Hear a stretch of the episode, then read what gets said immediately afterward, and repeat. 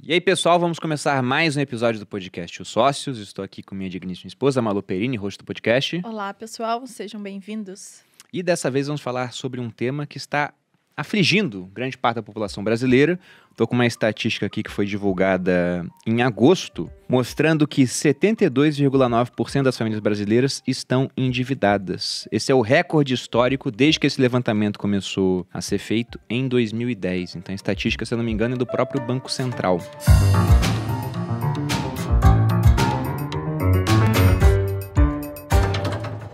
Já era ruim, tá pior agora. E para falar sobre essa questão de endividamento, eu chamei duas pessoas aqui que já estiveram em apuros e conseguiram superar as dívidas para compartilhar um pouco da sua história e também daquele to-do para que você possa sair desse ciclo de endividamento que é extremamente nocivo para as pessoas. Então, estou aqui com Patrícia Lages, jornalista especialista em finanças, apresentadora do JR Dinheiro no Jornal da Record, criadora do canal no YouTube com mais de 650 mil inscritos, autora de cinco best-sellers sobre finanças pessoais e empreendedorismo, incluindo Bolsa Blindada e Virada Financeira. Patrícia, seja bem-vinda. Obrigada, Bruna. É um prazer estar aqui com vocês, Malu. E vamos falar de dívida, né? Para o povo desafogar um pouquinho. Por favor. Tem um vídeo que a gente gravou lá atrás, tem alguns anos já, foi quando eu conheci a Patrícia. Se eu não me engano, foi em 2017 ainda, ou 2018, 18 comecinho. foi. 2018? Foi. E a Patrícia, ela contava a história de como... Quanto que era de dívida? Eu cheguei a ter 150 mil dólares de dívidas. Que gostoso isso, né? Maravilhoso, 150 mil Jesus. dólares de dívida. E ela fala que começou a vender drogas online, aquilo mudou a vida dela. Então, fiquem ligados aqui, a história é muito boa. E estamos também com o Thiago Brunet, instrutor de inteligência emocional, criador e CVO do Instituto Destin. O que que é CVO, cara? Eu te perguntei antes, mas eu quero que as pessoas saibam. Chief Vision Officer. Olha que bacana, né? É o cara que é o visionário da empresa. Ele tem a visão, mas ele não quer botar a mão na operação, no marketing ou, ou na parte executiva. Então ele É contrata que um fica CEO. apontando o dedo. A Malu é o maravilhoso. Vision Officer aqui. nisso. Ele tem a visão, mas ele prefere que alguém execute aquela visão. Então ele contrata o, o CMO, o CEO, e, a- todas as decisões saem dele em termos de vi- visão da empresa. E ele alinha, ele funciona como um presidente de conselho. Porque ele alinha, fala assim, cara, eu te contratei para isso e você está dando até um resultado numérico, mas está muito fora da visão que a gente estabeleceu para a empresa. Ele é aquele cara que vai alinhando cada área, não deixando ninguém sair da visão da empresa, o que hoje, nos dias de hoje, é fundamental. A Bacana. Malu se identificou. Arianos são ótimos em fazer isso. Continuando com o currículo aqui do Brunet, também é mentor do Clube de Inteligência, que conta com mais de 20 mil alunos, escritor de vários best-sellers, como Especialista em Pessoas, Descubra o Seu Destino e, e eu acho que esse título aqui é bem interessante para o episódio de hoje, Uhum. Dinheiro é Emocional. Brunet, muito obrigado pela presença. Cara. Uma honra estar aqui. Obrigado, Bruno, Malu, pelo convite. Uma honra estar aqui também com a Patrícia, com todo mundo. E vamos ajudar o povo aí, que está todo mundo precisando. Pois é, muita gente precisando. Falando um pouco mais das estatísticas que eu separei aqui, além desse endividamento de mais de 70% das famílias, a gente já tem 25,6% das famílias inadimplentes, ou seja, já tem dívidas e não conseguem pagar. E esse pessoal endividado, 83% tem dívidas no cartão de crédito. Jesus, aquele tipo de chega dívida- a dar calafrio. Exatamente. É o mais alto. Mas para começar, eu queria que você dividisse um pouco da história de vocês nessa questão das dívidas. Por exemplo, no seu caso, Bruno, como é que foi isso, cara? Você já teve quebrado durante um tempo, né? Já muito quebrado. Quebrado não, muito. Muito quebrado? muito. Aquele Quebrado é eufemismo. É que quando a gente quebra, a gente capricha, muito... né? É, capricho. Já que vamos quebrar, vamos quebrar direito, né? Vamos fazer a história. É o CVO, né? Vamos quebrar. Mas vamos quebrar de bonito. É, eu venho de de uma família, meu, meu, meu pai militar, né? Minha mãe é, é professora. E eu venho de uma família que lutou muito para a gente estudar. Então, meu pai priorizou muito isso. Mas, ao mesmo tempo, eles não tinham nenhum tipo de preparação é, financeira. Então, todo o salário do meu pai era impressionante. Eu lembro que a gente só comia pizza ou alguma coisa mais assim especial, um McDonald's, no dia 1, que era o dia que caía o salário do meu pai. Todos os outros 30, 29 dias era a briga, assim, arroz e feijão que tinha. Todo mundo da escola tinha, porque meu pai trabalhava muito para botar a gente em boas escolas, mas todo mundo ia de Nike e a gente ia de Quixute, entendeu? Éramos três irmãos, somos três irmãos. Então, o, o grande problema da minha vida financeira começou com a falta de educação, a falta de modelagem eh, positiva eh, financeiro. Meu pai ganhava, gastava, ganhava, gastava, sempre enrolado. Eu comecei a achar normal que era, ah, vai ali, pega 50 reais com o teu tio, pega 100 reais com a tua avó. Eu comecei a achar que era normal. Você, ah, tô, tô mal, vou ali pedir dinheiro pros outros. É, até que as coisas foram piorando quando eu, eu percebi que a vida era. Quando eu comecei a para rua trabalhar, já adolescente para jovenzinho, comecei a perceber que a vida era muito difícil, porque eu ganhava 450 reais e tinha que viver com aquilo. A- a- eu era músico nessa época, eu queria fazer uma aula que a aula de violão era 280, eu ganhava 450.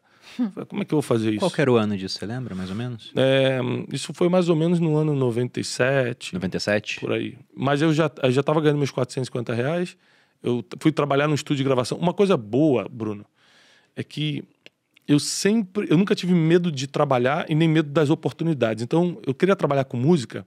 Eu procurei o melhor estúdio de gravação da época. Eu morava no Rio de Janeiro e falei assim: ó, eu queria trabalhar para vocês de graça. Eu tinha 15 anos. Eu queria ficar enrolando cabo aí, mas o que, que eu queria? Ficar Trabalho aprendendo. infantil não remunerado. Não remunerado, né? Ótimo. E eu, eu, eu queria aprender como é que se faz e tal. Então eu fiquei dos 15 aos 17 trabalhando sem remuneração, enrolando cabo no estúdio, mas aprendi a operar a mesa de som, a montar as coisas, a tocar instrumentos. Com 17 anos, eu já estava gravando CDs. Você foi pago em conhecimento desse período. Exatamente. Quanto eu é já, que custou Eu isso? já estava gravando CDs e fazendo dinheiro. Então, com 17, 18 anos, eu comecei a ganhar mais. Pra, pra 18 para 19, eu comecei a ganhar mais. Só que o dinheiro ia embora no mesmo dia, porque era um modelo muito forte da, da minha família. Tava repetindo o comportamento dos seus Repetia pais. comportamento assim, absurdamente, entendeu? E aquela coisa que você ganha. Eu lembro um dia que eu ganhei 5 mil reais, foi o dinheiro máximo que eu ganhei de uma produção lá musical que a gente fez. Aí eu liguei para todos os meus amigos, vamos sair para comer hoje, que é por minha conta. Ou seja, eu não tinha dinheiro nem para comer no outro dia. Aí tu ganha um dinheiro que quer pagar para todo mundo, né? E, e hoje em dia, andando com muita Que gente doideira. rica, eu vejo que rico divide a conta, né? O cara te convida. E no final ele falou, ah, deu 100 reais pra cada um. Eu falei, pô, não é possível, mano, o cara é bilionário. 100 reais pra cada um. E o pobre chega, vou pagar pra todo mundo. Até pode pedir o que você quiser. Então, é, eu comecei a ter dificuldades maiores. Até que... Mas eu percebi uma coisa nesse tempo, que eu não gostava de trabalhar pra ninguém. Eu falei assim, cara, é muito ruim trabalhar pros outros. Porque é, quando eu conheci Janine, minha esposa, eu ainda trabalhava com música. Só que a vida do- de música era muito instável. Né? Tinha, tinha mês que eu ganhava 3 mil, tinha mês que eu ganhava 300 reais. E mais do que isso, eu sempre fui um cara ambicioso no sentido de, cara, eu quero ser o melhor ou maior nisso aqui. Aí, com, com 19 para 20 anos, eu percebi o seguinte: cara, eu não vou ser o melhor músico, tinha muita gente melhor do que eu. Eu não vou ser o melhor técnico de gravação. Não dá. Mesmo que eu estude nas melhores, não dá. Tem muita gente melhor, tem muita gente mais preparada. E segunda coisa, eu admirava muito alguns músicos que eram os melhores do Brasil. Eu lembro que eu fui gravar uma vez eh, os músicos do Djavan, como técnico de gravação, né, ali no estúdio. E aí, cara, tava lá os maiores, pô, os maiores do Brasil, Arthur Maia no baixo, uns caras assim, muito famosos, qual- qualquer músico conhecia. E eu fui vendo os músicos chegando assim, de Fiat Uno toda arrebentada, os caras brigando pra dividir uma pizza. Cara, 20 reais, 5 de cada um, senão não dá. E eu falei assim, cara, E eram os maiores. eu não vou ser o maior. E se for, Eu não esse vou é meu ganhar teto. muito dinheiro. Esse é até aí que eu vou. Ali eu decidi, eu decidi que eu queria ser alguém na vida. Eu falei, não, cara, eu tenho que ser, eu tenho que partir para ser grande. Eu quero ser grande. Eu sempre pensei essa questão de você modelar pensamento, as pessoas acham que é clichê, mas é pura verdade. É, eu, Eu digo quero que, ser, eu vou ser. que clichê é clichê por um motivo, é porque funciona. É porque É. funciona, A exatamente. Entendeu? verdade é cristalizada pela ação do tempo. aí. E eu fui para vendas. Meu pai me chamou para trabalhar na época com um empréstimo, aquele negócio de empréstimo de banco BMG, não sei o quê, para militares, porque ele era militar, ele começou a fazer uma renda extra com isso, falou: "Tiago, vamos trabalhar". Eu ficava no centro do Rio de Janeiro distribuindo os panfletinhos e levando para o escritório do meu pai para ele fechar o contrato. Só que era muito desgastante para mim, era meio Ele estava na reserva já, nessa época? ele tava, não, ele saía do quartel e ia para lá. Durante o dia ficava a minha sogra, que na época não era minha sogra, é, na época eu não estava casado ainda. Ela cuidava do escritório e meu pai chegava depois do quartel, umas quatro e meia da tarde, que o quartel era bem próximo ao escritório. E a gente ficava lá até a noite fa- fazendo os contratos e tal. Só que era muito desgastante para mim. Eu tinha que botar terno e gravata, ficar no calor do Rio de Janeiro distribuindo, não sei o quê. Encontrava um monte de amigo e falava assim: Ih, caramba, o Thiago tá panfletando ali. Fala, panfletador! E quê. E aí eu falei, pô, isso não é pra mim, eu tenho que achar outra coisa. Aí eu, gos- eu gostava muito de viagem, consegui eh, entrar como vendedor freelancer numa agência de viagens e, cara, comecei a arrebentar de vender. No primeiro mês eu virei o, o maior vendedor do, do negócio, o cara já me chamou para trabalhar. Falou, cara, vem trabalhar. Eu comecei a trabalhar por performance. Vendia, ganhava comissão. Não tinha contrato, não tinha salário, nada. E ali eu comecei a me apaixonar por venda, me apaixonar por viagens. E aí, quando eu falei, procurei, liguei pra Janine e falei, vamos casar. Tô rico, tava ganhando 3 mil reais. Tô rico! Vamos casar. Já tem que arrumar uma coisa pra escolhe, gastar. Bota, Escolhe onde aquele você quer morar. meme da Carolina Ferraz aqui. Aí falou, vamos casar? Vamos. Aí começamos a organizar tudo pra casar. Ma- e Mas, mas compra pra flor. entender, nessa fase você tava endividado ou não? Não, calma. Tá nessa- chegando, Não, tá sempre tive chegando. endividado. Tá chegando. Tá chegando. Só, só o normal. Esse Se endividava eu- todo nessa, mês? Nessa época eu era aquele endividado apertado, tipo assim, de dever pouco. Caramba, não- comprei o tênis de um amigo aqui, tô faltando aqueles Isso me 100 reais. lembra a família do Bruno. A família do Bruno é muito assim. Sempre foi assim também. É, eu sempre fui apertado, nunca assim tinha um dinheiro sobrando, sempre apertado. Para mim, eu, eu, eh, eu desenvolvi um complexo de inferioridade muito grande por causa disso, porque eh, o problema é o seguinte: a gente tinha uma vida de classe média baixa, mas porque meu pai era comandante dos fuzileiros, a gente convivia por causa do título dele com gente de classe alta. Então todo mundo tinha carrão, a gente tinha um chevetinho. Todo mundo andava de Nike, a gente andava de Quixute. Então o grau comparativo foi muito destruidor para nossas emoções. Então, eu e meus irmãos, a gente cresceu cheio de complexos, cheio de rejeições e tal, pra- por causa da comparação. Porque recentemente eu estive na África, no interior da Angola, fazendo um trabalho, e todo mundo rindo, todo mundo feliz. Por quê? Porque uma senhora tem uma panela, do outro lado também só tem uma panela, e na outra casa só tem uma panela. Não tem ninguém com jogo de panela e só você tem um. Então, quando não tem comparação, a felicidade é possível. Alguns pontos. Meu pai também já foi pra Angola, só que ele foi lá atrás. Ele foi fazer missão de paz em Angola no meio da década de 90. E naquela época, Angola tinha duas minas terrestres, duas armadilhas explosivas. Pra cada pessoa. Então, se você visse uma pessoa sem uma perna, porque pisou numa mina terrestre, ainda Normal. tinha uma chance estatística de pisar em outra. Então era terrível a situação do país. Mas sobre esse ponto de Angola é só pra pontuar que hoje tá muito melhor, com certeza, né? Teve missão de paz da ONU lá, Não, mas era pobre, tá? Era pobre, só que as pessoas estavam felizes. Porque, porque não tinha todo mundo tanta diferença. igual. né? É, você é pobre, você é, você, você é pobre, pobre é relativo. Porque na cabeça deles, eu não tô vendo ninguém de carrão, não tô vendo ninguém com uma casa melhor que a minha e tô comendo, eu sou rico. Não tem Tá comparação. Não tem comparação, ele não sabe o que é rico e o que é pobre. Como E- é que mas- o Paulo isso é- Cuenca é- fala? É, Comparação é o. É a, ai, É a métrica da a infelicidade. métrica da né? infelicidade. Caio é também já veio aqui e falou a mesma coisa. Mas tem um, um ponto sobre isso que eu já vi, que é a questão que em Harvard hoje, eles, eles levam em conta a questão da comparação. E tem uma política lá que eles chamam de o último quarto feliz. Porque eles viram o seguinte, que o cara que entrava nessas universidades da Ivy League americana, Harvard e Yale, era um cara muito acima da média. Só que ele convivia com pessoas muito acima da média também. E o que acontecia é que o cara que se formava lá atrás na turma em Harvard, ele publicava menos artigos depois de formado, ele tinha uma menor remuneração, comparado ao cara que era o primeiro de uma universidade mais ou menos. Porque o cara que era o primeiro da mais ou menos se comparava com os outros e ficava super confiante. O cara que era o último de Harvard se comparava com os outros de Harvard e ficava muito pouco confiante, porque durante anos ele era sempre o pior da sala. Então, por conta disso, ele não ia bem na carreira. Sendo que se ele fosse entrar em uma outra universidade, ele poderia ser o primeiro da outra. Justamente por isso, essa comparação que existe entre as pessoas. Uhum. Aí lá hoje, o que, que eles fazem? Eles separam o último quarto de vagas pro cara que é atleta. Porque esse cara, ele sabe que se não for tão bem na parte acadêmica, Espera ele tem muita dele. confiança na parte de desempenho esportivo. Então, ele não é afetado Ele por já não isso. esperava entrar lá, né? Então ele já tá felizão. Não, até espera, mas ele, ele não vai se comparar naquilo. Ele É sabe, que ele bom, ser, eu perco aqui, mas eu sou bom em outra, área. coisa. Exatamente, mas a, a- essa questão de comparação realmente é, é terrível, pô. Eu fico pensando, tô muito bem dentro do meu nicho, né? Mas se eu fosse ficar me comparando com o Thiago, ah, mas o Thiago tem 5 milhões de seguidores, eu, pobre menino rico, tenho um milhão. Pelo amor de Deus, né? É, é. É, Você nunca pode se comparar com quem não teve o mesmo ponto de partida que você. A comparação acaba sendo a destruição dos teus sonhos em câmera lenta. Você está destruindo cada sonho seu quando você começa a olhar para os outros que não tem nada a ver contigo, não tem o mesmo propósito, E é não o teve que o mesmo ponto de leva partida. muita gente a se endividar. Ah, com É, certeza. lógico. Porque ela quer dar aquele passo ma- muito maior, do que a perna dela, porque ela diz: como que eu vou ficar para trás? Como assim, né? Então tem, tem tudo a ver isso que você está falando de comportamento, porque a pessoa não dá o passo conforme o tamanho do orçamento. Ela vai se comparar com os outros, ela vai se- achar que ela está no lugar errado. Eu tinha que estar lá, sendo que eu estou aqui, então vou dar um jeito de chegar onde eu tinha que estar. E voltando ao assunto da minha história, aí eu liguei pra Jane e falei, cara, vamos casar e tal, tô apaixonado e tal, vamos casar. Aí marcamos o casamento. Festão. Pô, Festão do nosso nível, né? De subúrbio e tal. Eu, assim, eu acho que a gente gastou na festa toda 8 mil reais, que na época era, era uma, Muito, é, era uma era uma fortuna pra Aham. gente e hoje a gente não consegue nem publicar as fotos de, de, de tamanho nível que foi. Mas aí... hoje você gastaria 8 mil reais numa festa? É, eu não casei, eu não tive festa. Ih, Qualquer festa. É não, eu, eu, Temos que conversar com o Bruno sobre isso. Não, eu digo assim, 8 mil reais numa festa, gente, isso você tá falando não, lá atrás. É, é até eu complicado fazer a conta, porque 8 hoje. mil lá atrás era um dinheiro muito diferente de hoje. Eu né? gastaria. da inflação. Você gastaria 8 mil numa festa? Ah, eu não gastaria, não. Sabe como é eu que gastaria foi o... mais. Não, a gente é, gastaria. Facilmente.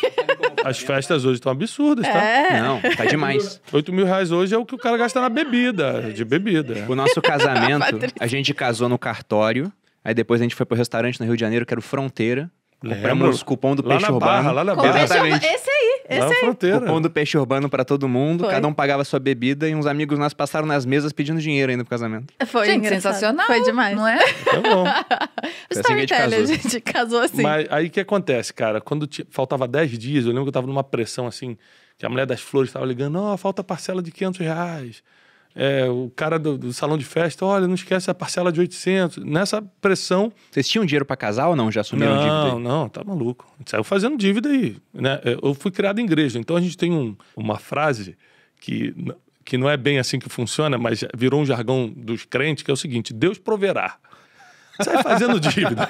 Sai fazendo dívida que vai dar tudo certo. E não vai, né, cara? É um jargão que, que realmente Deus provê, mas debaixo de várias, de várias condicionais. E aí eu falei: não, Deus vai prover tudo. Vamos, vamos, vamos fazer. Só cortaram o fim da frase, né? Porque era Deus proverá para si o Aham. sacrifício, que era do sacrifício de Abraão. Aham. Aí eles pegam um pedacinho e sai todo mundo, vai né? prover pra mim também, né? Minha, mãe, minha mãe não é muito religiosa, mas tem essa cabeça mais ou menos, né? É, vai dar certo, vai dar Vamos que certo. vamos, vamos que vamos. E aí o que aconteceu? Dez dias antes, cara, eu recebi uma ligação. Eu fui trabalhar normalmente, não deixaram entrar na sala. Assim, ó, cara, toma aqui tuas coisas, vai embora. E me mandaram embora com uma mão na frente e outra atrás. E eu casei desempregado. Eu lembro da vergonha de casar desempregado. Eu falei, cara, o que, que meu sogro vai achar de mim? O que, que as pessoas vão falar de mim? É, eu desempregado. E, e naquele dia eu percebi que quando eu sou empregado de alguém, meu destino está na mão dessa pessoa. Porque eu achei que ia casar tudo certo e casei desempregado. Naquele dia eu fiz uma declaração: eu nunca mais vou trabalhar para ninguém. Eu vou ser dono do meu próprio negócio. E realmente eu casei é, 15 de junho. Em setembro eu comecei a minha agência de turismo, nos fundos da minha casa. E isso em 2005. Em 2006, a gente penou muito, a agência não estava dando muito certo, mas eu pagava as contas, fazia compras. Eu lembro que a gente era muito feliz, muito feliz com 50 reais no final de semana. Eu ligava pra gente, Janine, ó, tem 50 pro final de semana. A gente já sabia o que ia fazer. A gente ia comprar o pote de açaí de 700 ml e deixar na geladeira o final de semana pra gente comer aos poucos. Alugava dois vídeos na locadora pra ver final de semana, né? porque não tinha Netflix, não tinha nada disso. Alugava dois DVDs. Na, no sábado a gente pediu uma pizza de R$26,50. Aliás, mandar um abraço pro seu Zé, que parcelou várias vezes a pizza pra gente.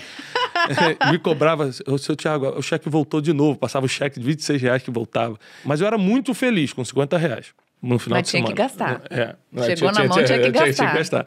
E, então, assim, 2016 foi muito difícil. Dois, 2006, 2007, a empresa começou a crescer. A empresa começou a acontecer, a gente começou a trabalhar com o Oriente Médio, é, é, fazer viagens focadas em Israel, a gente começou a prosperar, prosperar. 2008, a gente começou a ganhar muito dinheiro. 2009 a gente explodiu, bum, viramos a terceira maior empresa do país no segmento. 2009, Nossa. 2010, 2011 a gente ficou na liderança Tudo dando certo. dando certo na minha cabeça. Hoje eu vejo que eu, eu tava fazendo um monte de burrice, eu vou chegar aí. Eu tava orgulhoso. Então, em 2009, 2010, eu comprei meu primeiro carrão, aí ficava chegando mais cedo na casa da minha avó para todo mundo ver, os primos ver eu chegando de carro. Orgulho, vaidade. Eu achava que era o dono da verdade. Às vezes vinha um, um colaborador, um colaborador e falava, Tiago, acho que nossa equipe de venda tá certa. Eu falei, você trabalhou aonde para falar assim? Você, você tem qual experiência? Então não escutava ninguém, achava que sabia as coisas, não busquei consultoria, não busquei mentores, mas tinha dinheiro, o dinheiro estava no caixa, eu estava achando, tá, tá tudo bem, Deus está comigo, vambora. E aí quando chegou é, de 2013 para 2014, a gente já estava assim, fazendo muitos grupos e muitos grupos famosos, muita gente famosa no Brasil fazia grupos de turismo com a gente. E aí eu fui fazer uma, nova, uma viagem nova, aí eu comecei a gastar a bel prazer, Tipo assim, eu ligava pro financeiro e falava assim, cara, quanto é que tem na conta aí? Eu não- eu perguntava quanto tem meu, quanto tem na conta. Você tratava a, a PJ como se Com- fosse. é, a- eu Meu que- Deus eu, do eu, céu. eu quebrei Que basicamente, eu quebrei basicamente porque eu era burro financeiramente, orgulhoso, não tinha experiência, achava que tinha, E principalmente porque eu misturei PJ com PF. Sim, pior coisa. Então, E é super comum. é muito comum. É o mais comum. Então eu queria deixar a empresa pobre, portanto que eu fosse rico. E hoje a gente sabe que a visão é a empresa rica e você Ma- comendo. matou a vaca, né? Exatamente. E aí eu fiz uma viagem, eu viajava muito e tal. Fiz uma viagem para Nova York com a Janine e recebi uma ligação de lá, falando o seguinte: olha, volta porque a empresa quebrou, tá de cabeça para baixo. Eu falei, como assim? Tá tudo bem. Embarquei. você foi do nada. Foi do nada. A, três- a gente já sabia que estava assim, difícil e tal, mas a gente já tinha passado por outras dificuldades. Mas o que aconteceu foi que o mercado virou de um dia para o outro. A gente recebeu muitos grupos, 80 e poucos, gru- 87 grupos, a gente recebeu no dólar de 1,80. O mercado virou para 3 e pouco, era dia de pagar fornecedor. Então, tipo assim, eu tinha 3 milhões de caixa, mas estava devendo 9. Nossa. Só que aí vai piorar. O, o que, cara, vamos lá, a cifra. O que, que foi o quebrar com, com gosto assim? Eu quebrei em 2 milhões e meio de dólares na época. Nossa. Eu tô me sentindo assim. Não foi nada, minha. Amadora, Patrícia. Ai, tô muito amadora, gente. 2 milhões e meio de dólares. 2 milhões e meio de dólares que eu paguei em- nove meses. Vou explicar como. Quebrado. Aí o que aconteceu? É, na mesma época que o dólar disparou e a gente ficou devendo três vezes mais aos fornecedores, Israel entrou em guerra com a Palestina e fechou as fronteiras. O que aconteceu? Os 87 grupos pediram reembolso. Agora não tinha dinheiro para o fornecedor e não tinha dinheiro para devolver. Nossa, mãe. Gente. Deu tudo errado ao mesmo Deu tempo. tudo errado ao mesmo tempo. Eu tenho um livro que se chama Descubra o Seu Destino, que eu falo o seguinte: quando tudo dá errado ao mesmo tempo, é o destino.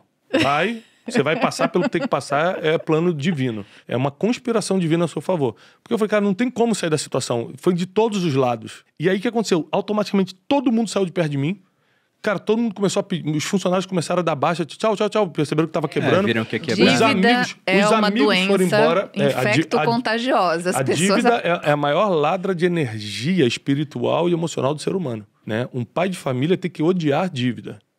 Senão ele vai trazer é, falta de energia emocional e espiritual para dentro da sua casa e vai- e é terrível. A dívida financeira ela, ela complica muito a vida familiar, a vida emocional e para quem acredita em vida espiritual, a vida espiritual enfraquece muito. Então eu, eu me vim de um dia para o outro quebrado. Aí o que, que eu fiz? Não tinha mentor. Não Não tinha pra tinha nada.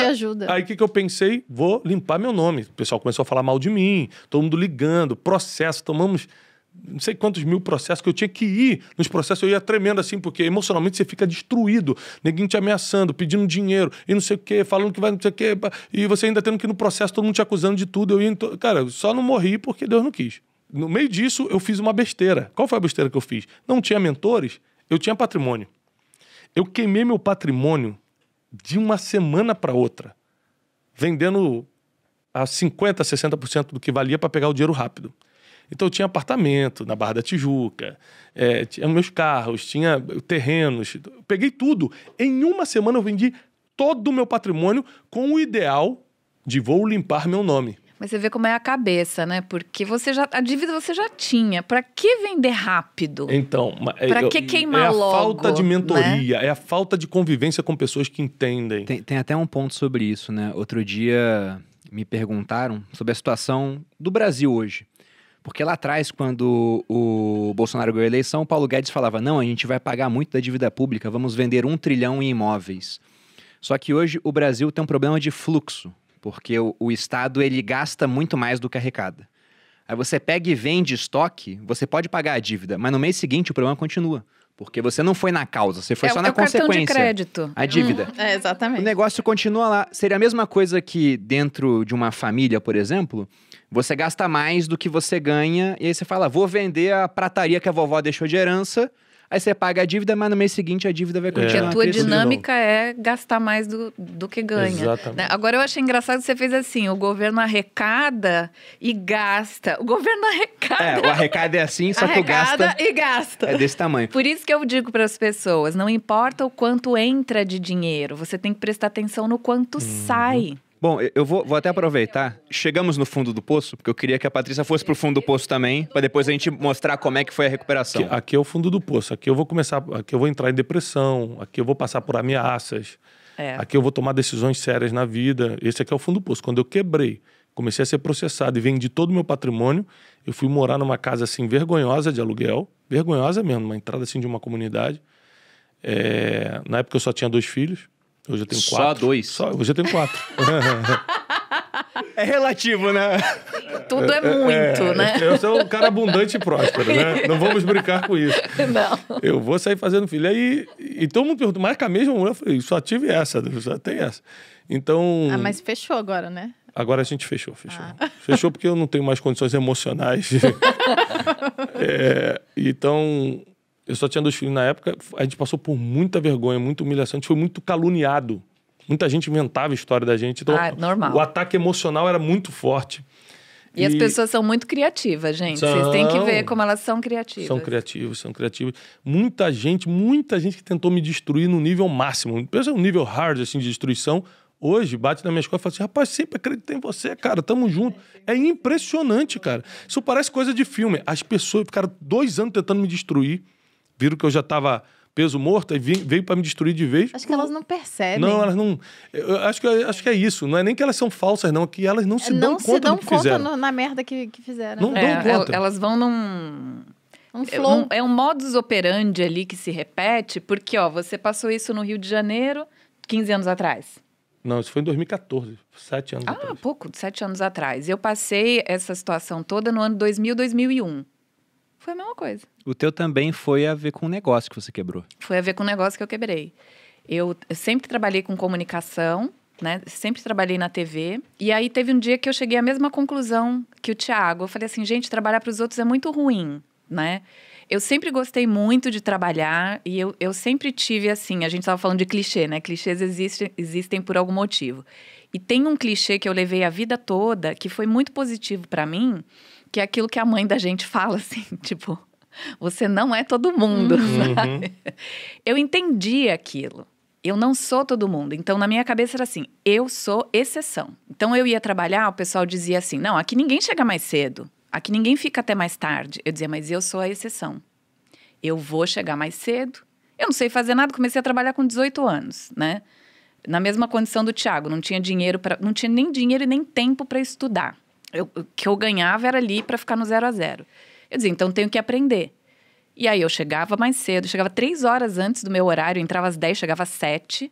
E às vezes saía ali, em vez de sair às, às 7 da noite, eu saía às 8, saía às 9. Sempre tentando aprender alguma outra função ali, né, dentro, dentro da emissora de televisão que eu trabalhava. E isso foram vários anos. Depois eu fui trabalhar fora, mas sempre naquela. Alguém decide a minha vida, alguém decide quanto eu vou, ganhar, alguém decide se eu vou trabalhar aqui, se eu vou trabalhar, se eu vou viajar, se eu não vou. Né? Eu não tinha. A, a minha agenda não era minha. Era sempre assim, Patrícia, é, a semana que vem você tem que estar em Buenos Aires.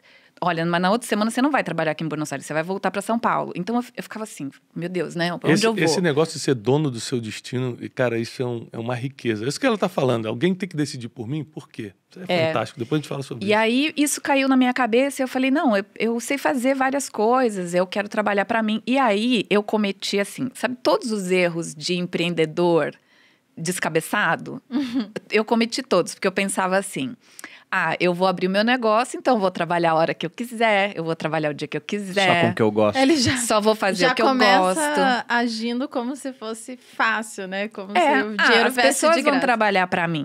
Eu vou lá e vou pegar o dinheiro. E no meu negócio eu faço o que eu quiser, né? Então você junta todas essas ideias que não sei de onde vieram, mas elas brotam na nossa cabeça, né? É porque a gente vê muitos casos das pessoas que deram certo. E aí, quando você. O caso dele tá famoso, é porque deu super certo. É, mas sei lá quantas vezes deu errado antes de dar certo, né? Você tá contando sua história aqui, a Patrícia vai contar a dela, porque vocês passaram por isso, mas foram bem-sucedidos no final. Se você não fosse bem-sucedido no final, Você a gente não não, ia saber a tua contando. história. Você tá Uhum. devendo milhões Até hoje. e ninguém ia conhecer, entendeu? Não, e se eu tivesse pago a dívida, mas sem ficar conhecido, também ninguém ia saber. Exatamente. Exatamente. É, é muito doloroso, assim, quando você vê que tudo aquilo que você acredita não é real, né? Porque apareceu um negócio, sabe aquela coisa assim, de, uau! É, eram duas irmãs que tinham uma loja montada no, no Megapolo, né? Que é, para quem é de São Paulo, era uma loja de atacado no Brás. É, é o polo ali do, do comércio atacadista. E eu sempre gostei de loja, sempre gostei de vender. E aí, né, veio um- a, a- a informação de que, olha, tem duas irmãs que não estão se dando mais, estão com problema de família lá e querem passar essa loja para frente. Não é questão da loja, a loja vende, tá tudo bem, etc e tal. Eu conheci a loja, eu já tinha comprado naquela loja, que também eu, quando era para comprar, era no atacado, né, gente? É um gastar o dinheiro. E aí eu assumi aquele comércio e ela me falou: olha, eu te deixo tudo que tem aqui dentro e você me dá mil reais. Isso lá no ano 2000, né? Eu falei, gente, como assim, né? Mil a loja reais. era mil reais. Ela falou, você me dá mil reais, que vai ser 500 para mim, 500 para minha irmã, que cada uma vai para um lado e a gente precisa se desfazer dessa loja porque a gente não está vindo mais trabalhar, está começando a dar prejuízo e tal. E a gente quer, antes de quebrar, a gente quer passar isso para frente. Eu falei, gente, tá para mim, né? Sensacional. Dei lá os mil reais para elas, a loja inteirinha, me deram assim, todos os fornecedores. Você assumiu uma loja por mil reais, no final das contas? É. Você gastou isso para ter a loja? Só. Não era bom demais pra ser verdade? Então, eu achei sensacional. Eu falei, gente, eu sou uma pessoa assim que, sei lá, acendeu uma luz na minha cabeça. Não sei o que aconteceu na minha vida. Mas eu achei sensacional, porque tinha tudo ali dentro. Tá? Tava todo mobiliário, a loja era muito bonita. Era uma loja grande, né? Relativamente grande, num shopping. E ela me deu todos os clientes. Ela falou: Isso aqui é a minha carteira, carteira todinha de cliente que compra comigo quase toda semana, porque são lojistas. Uhum. E tá aqui os meus fornecedores. Fornecedores. Eu te apresento para eles. Se você tiver algum problema, você me liga, eu falo, digo que te conheço, não sei o que lá. E na época, assim, eu tinha um bom emprego, eu tinha um bom carro, eu tinha algum dinheiro, eu não estava endividada, nunca tinha vivido uma situação de endividamento, nada, nunca devi nada. Falei, maravilha, cheguei lá, né, meu CPF maravilhoso, meu score maravilhoso, eu conseguia comprar tudo. Então, taquei mercadoria na loja, né? E como tinha que abrir às sete da manhã, você tinha que chegar muito cedo. Eu não sou uma pessoa da manhã, até hoje. Não sou a pessoa que 5 horas da manhã tá toda feliz. Uhum. Eu tô acordando, assim, eu tô acordando, o negócio tá. Então eu dizia, ah, eu- vocês abrem a loja, né? Eu tinha duas vendedoras e uma gerente, eu dizia, vocês abrem a loja, depois eu vou. Pensa que isso aí deu certo. Ainda mais loja. Não dá, não, não tem condição. El- Elas trabalhavam lá, eu, eu fiquei também com as, com as empregadas e tal, né? Então, ah, eu achei que tudo ia andar sozinho. E aí, no primeiro mês, imagina isso: primeiro mês, ano 2000, eu faturei 150 mil reais. Falei, gente, Caramba, eu era tô milionária, porque tipo faz as contas Meio aqui. milhão de hoje. Era muito dinheiro. É. Bota Falava o novamente quê? o, o meme da Carolina Ferraz aqui. Ah, minha colega de Record. Domingo espetacular, gente. Aí o que, que acontece? Eu falei, pra você ter uma ideia, a casa onde eu morava, eu morava de aluguel. A casa onde eu morava custava 80 mil reais. Foi duas vezes do imóvel. Eu falei, gente, Mas isso foi o faturamento. isso foi o faturamento. Mas pra mim, não tinha faturamento diferente de lucro diferente. Pra mim Você era viu dinheiro. esse número e pensou, tá feito. Falei, gente, tô rica. Pra quem não sabe a diferença, É gente, faturamento é eu é, é o dinheiro que entra, mas você tem custos operacionais, tem despesa administrativa. Imposto. A diferença entre isso, impostos, aí no final você tem o lucro. É, Muito empreendedor assim só vê mesmo. o faturamento e fala, nossa. E acha que pode gastar. Mas sabe qual foi o Exatamente. problema? E Quando tem muito- você. e como é mercadoria, tem muito dinheiro Tem que muito vai pra dinheiro. você fazer compra, né? Então tinha um problema muito sério que eu não tinha, eu não entendi qual era a dinâmica do negócio. Então, por exemplo, quando você entra num shopping, dependendo do shopping, normalmente eles te dão carência de várias coisas. É, como a minha loja era do shopping, então eu, eu pagava um aluguel para o shopping. Eles me liberaram do aluguel por seis meses, do fundo de promoção por seis meses, do condomínio por seis meses. Isso era normal naquela época, até o lojista pegar ali um embalo e depois do sétimo mês em diante você começava a pagar. Só que na letrinha pequena dizia o seguinte: se eu no sétimo mês atrasasse, eu estava devendo os seis anteriores. Eita. Eu nunca li isso na minha vida. E ninguém nunca me explicou, óbvio, né? Óbvio. Tava escrito ali, enfim.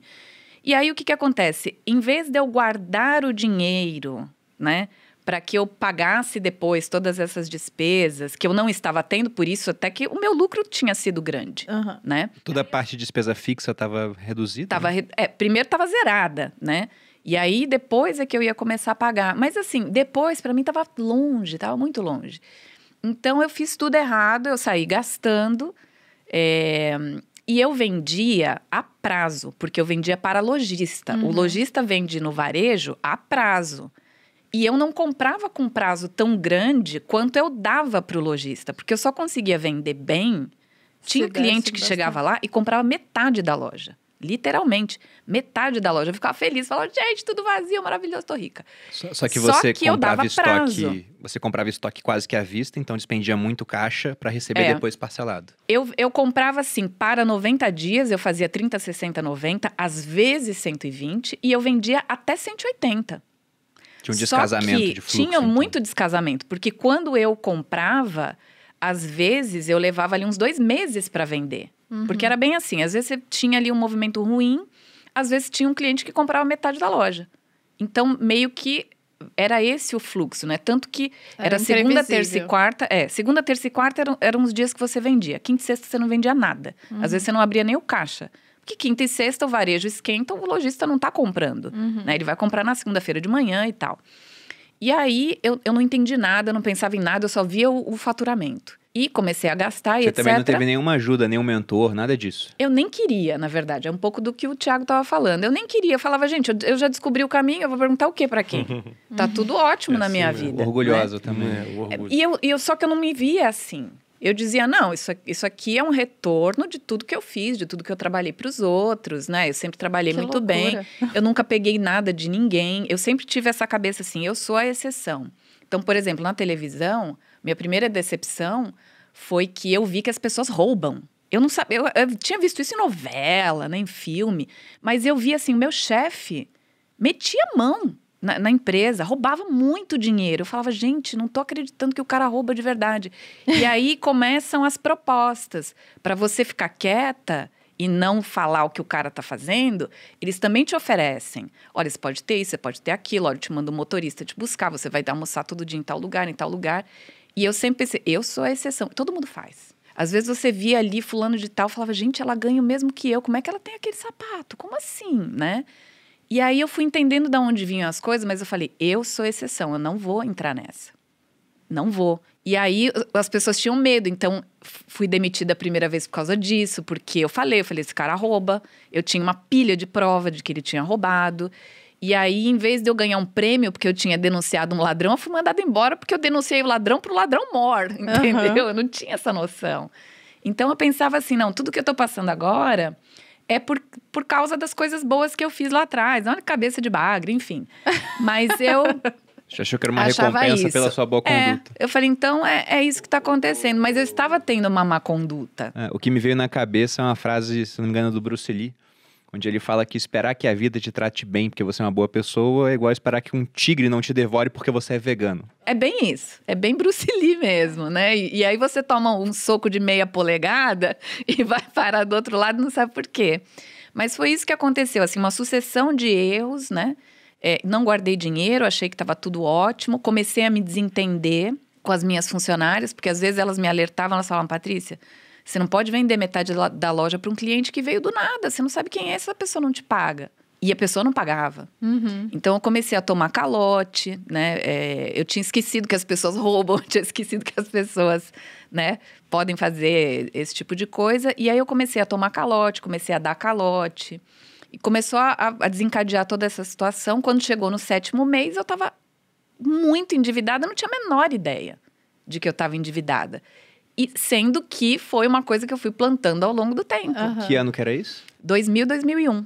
Eu abri em 2000, fechei em 2001. E, e por que em dólar a dívida? Por que, que vocês tinham essa, essa visão É, gourmet de se endividar em dólar? Entendeu? é, no meu caso No era teu turismo. caso era Eu pagava em turismo, dólar o que fornecedor tinha lá que fora. ser em dólar. No meu caso, naquela época, você costumava dolarizar as dívidas para poder ter um, um, um índice, um indicador, né, para você não perder dinheiro. Tinha muitos índices, né? Era um pouco. A gente estava vindo daquela época do overnight que você dormia pobre e acordava rico, entre aspas, né?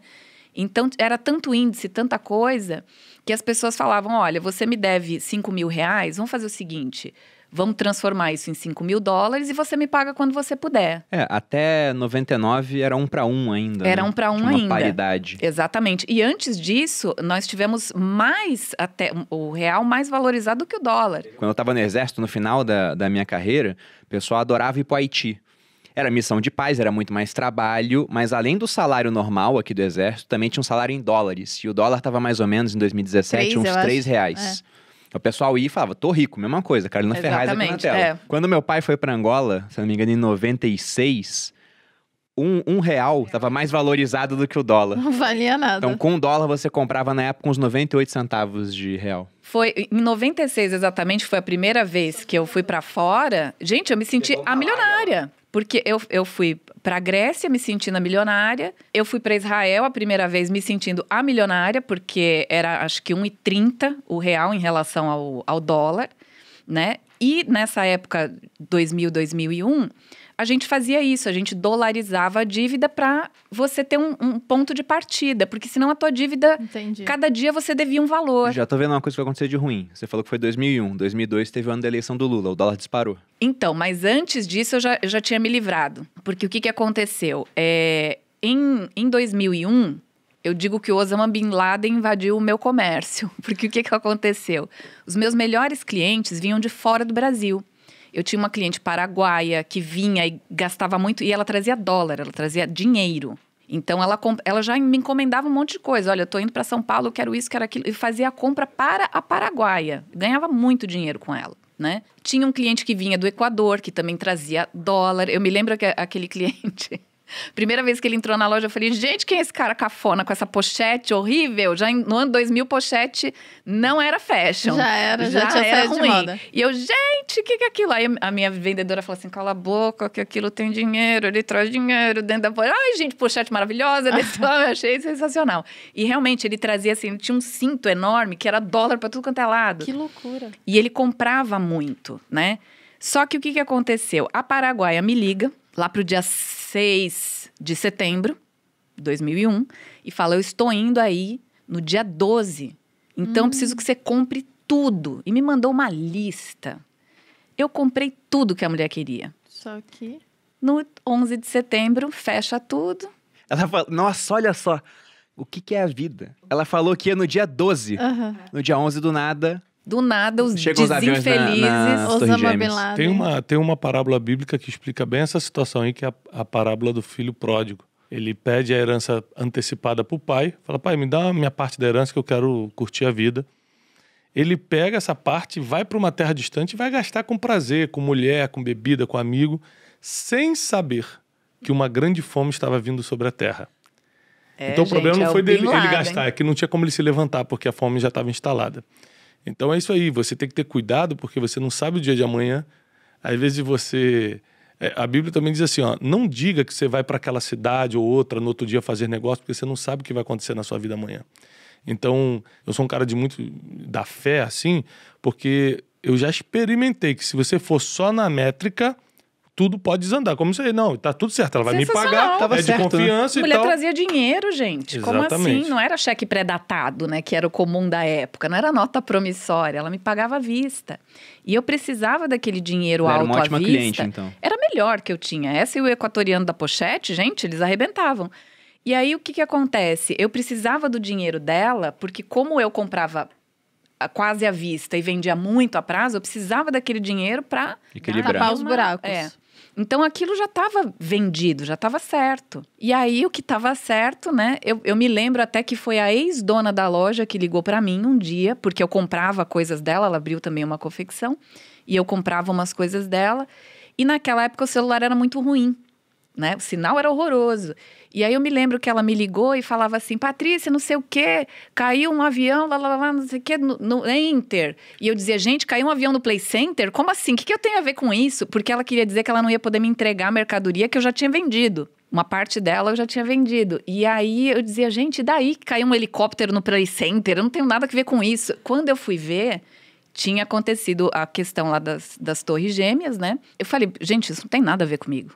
Nova York, o que, que eu tenho que ver com o que está acontecendo? Quem é o Bin Laden? Eu não estou nem aí. Mas isso afetou muito o meu negócio, porque os meus clientes pararam de vir, tanto de fora quanto de outros estados brasileiros, porque todo mundo ficou assim: o que, que vai acontecer? E daí, né? Eu, eu tava na sétima série. Eu lembro bem desse dia, assim. você lembro. sabe que aconteceu uma coisa muito engraçada, que o meu marido, ele é fotógrafo.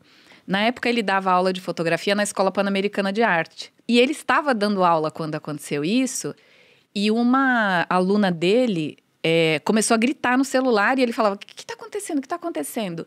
Ela tinha sido avisada por alguém que tinha acontecido, que tinha caído a primeira torre.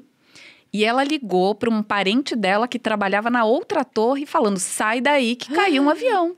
E ela salvou a vida do parente, Que loucura. gritando na sala. Então, quando ele conta isso, eu digo: pois é, a tua aluna salvou a vida do outro e eu morri, né? Naquele dia, eu Não, a- financeiramente a- morri. A gente visitou o museu do 11 de setembro lá em Nova York e assim que você entra, tem uma gravação falando assim: eu estava lavando louça, eu estava no trabalho.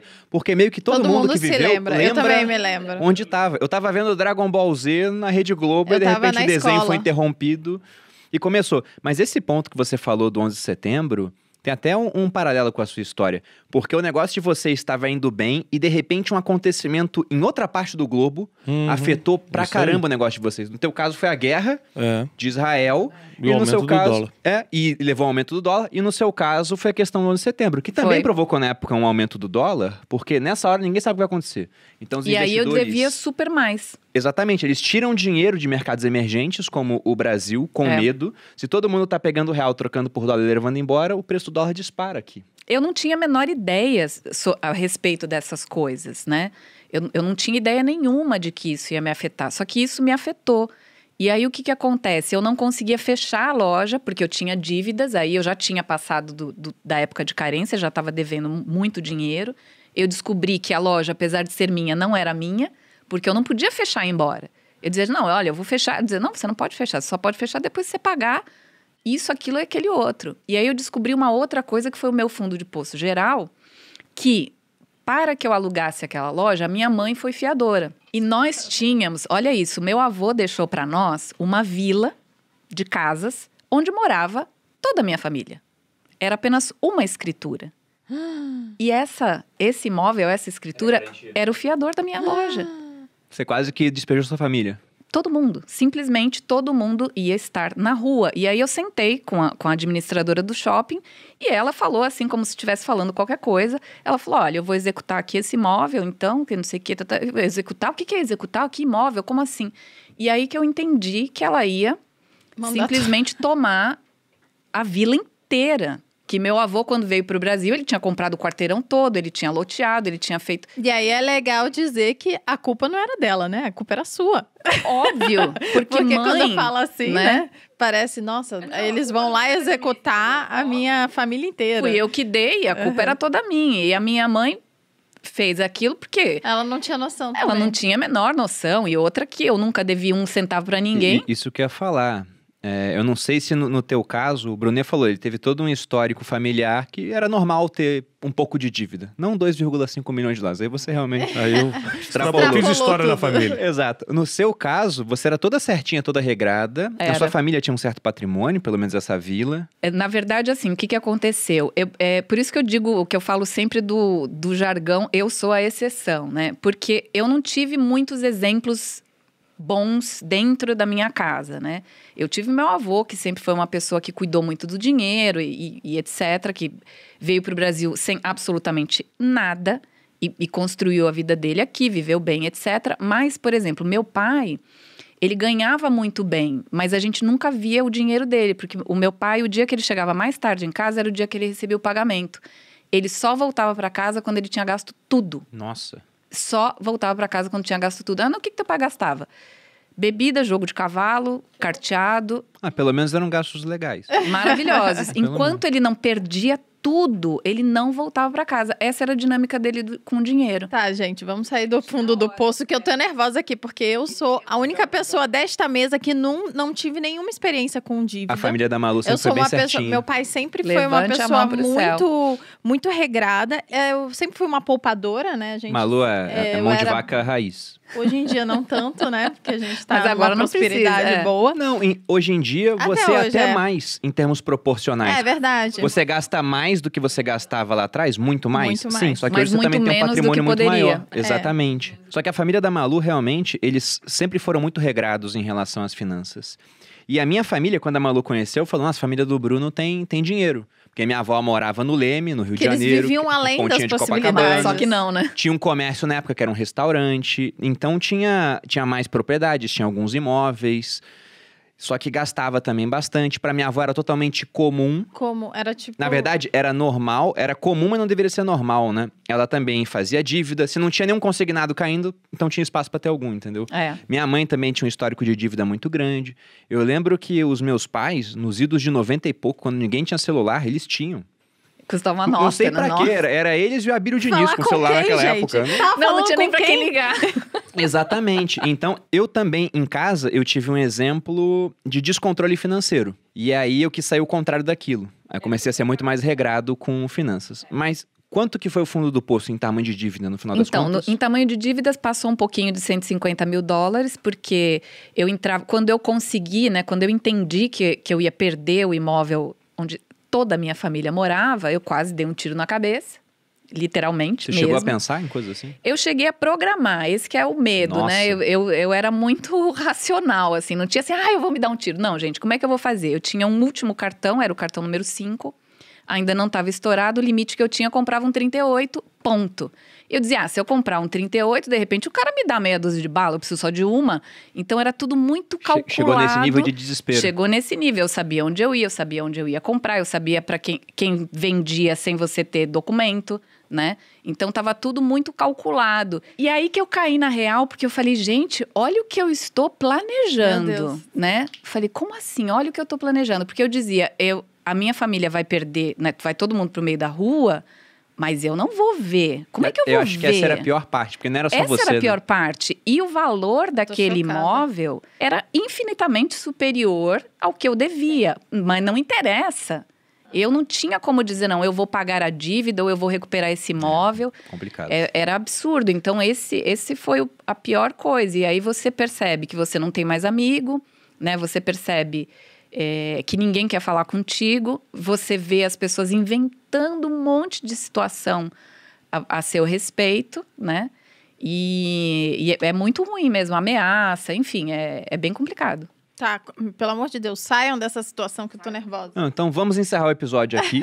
Jesus, Agora amado. vamos ver. Então vocês fizeram muita dívida, com certeza tem gente se identificando, talvez, né? Espero que com valores muito mais baixos. A maior parte das famílias deve, mas também não costumam ser dívidas muito altas. Mas É, no caso a gente vocês, tem uma média de 4 mil reais. 4 mil reais é a média? É a média de, de dívida do brasileiro. Eu tenho aqui uma estatística de quanto da renda está comprometida. Mais em de média, 50%. Não, a média é de 30,4% da renda mensal. Para quem está endividado. Só, que- só que aí você pensa no cara que Para o gasta um- endividado, não para o Isso. inadimplente. É, não inadimplente. O endividado é 30,4. Mas você pensa, 30,4 da renda do pessoal vai para pagamento de dívida. Fora isso, tem que pagar aluguel, tem que pagar a escola. É, não alcança. Então o cara entra numa bola de neve que daqui a pouco tá ocupando cada vez mais. Como que vocês, com dívidas que a gente pode falar que eram gigantescas, virtualmente até impagáveis, digamos assim, como é que foi esse processo de retomada? No meu caso, eu comecei a focar assim: o que é que eu tenho? Pensando em dicas, assim, ó, primeira coisa. Esse é o passo a passo que eu digo para todo mundo. Eu comecei a, a parar de olhar para o que eu não tinha e parar de me culpar pelo que eu fiz, porque a gente entra né, nessa coisa, né? É minha culpa, fui eu que fiz, olha onde eu cheguei, você se sente ninguém. Começa a pensar, e Né? se fosse diferente? É, e, e isso não te leva a nada, não adianta. Né? Você não fez, já foi, passou. Então eu comecei a pensar assim, na prática, o que, que eu tenho? Eu tenho tempo, porque eu não, não tinha mais trabalho, e eu tenho dívida. E eu consegui fechar a loja porque eu assinei uma pilha de nota promissória para não executarem o imóvel da minha família. Então eu, eu vendi a alma ali, né? Assinei uma pilhona mesmo de, de promissória, que eu não tinha a menor ideia como eu ia pagar. E aí eu falei, ok, o que, que eu tenho? Tempo e dívida. Então eu vou estudar essas dívidas que eu tenho, eu vou aprender como é que elas funcionam, como é que elas chegaram nisso. Então eu ia negociando com cada fornecedor, então eu ligava, por exemplo, para Malu, estava devendo para Malu 2.500 reais. Então, geralmente o fornecedor falava assim: vamos passar isso para. Já que você não sabe quanto você vai me pagar, vamos passar isso para 2.500 dólares, ou 1.800 dólares, 2.000 dólares, o que eu conseguia negociar. E aí você vai me pagando quando você puder. E o cara não tinha pressa, porque cada vez, cada dia eu devia mais, né? Então foi uma forma assim de você partir de um princípio, porque eu tinha tanta dívida, de- devia para tanta gente que às vezes a pessoa ligava e dizia que eu estava devendo, que eu estava devendo para ela, e eu nem tinha certeza se eu estava, se eu não estava e quanto era. Então eu peguei é, o que eu tinha. Peguei um caderno e comecei a anotar.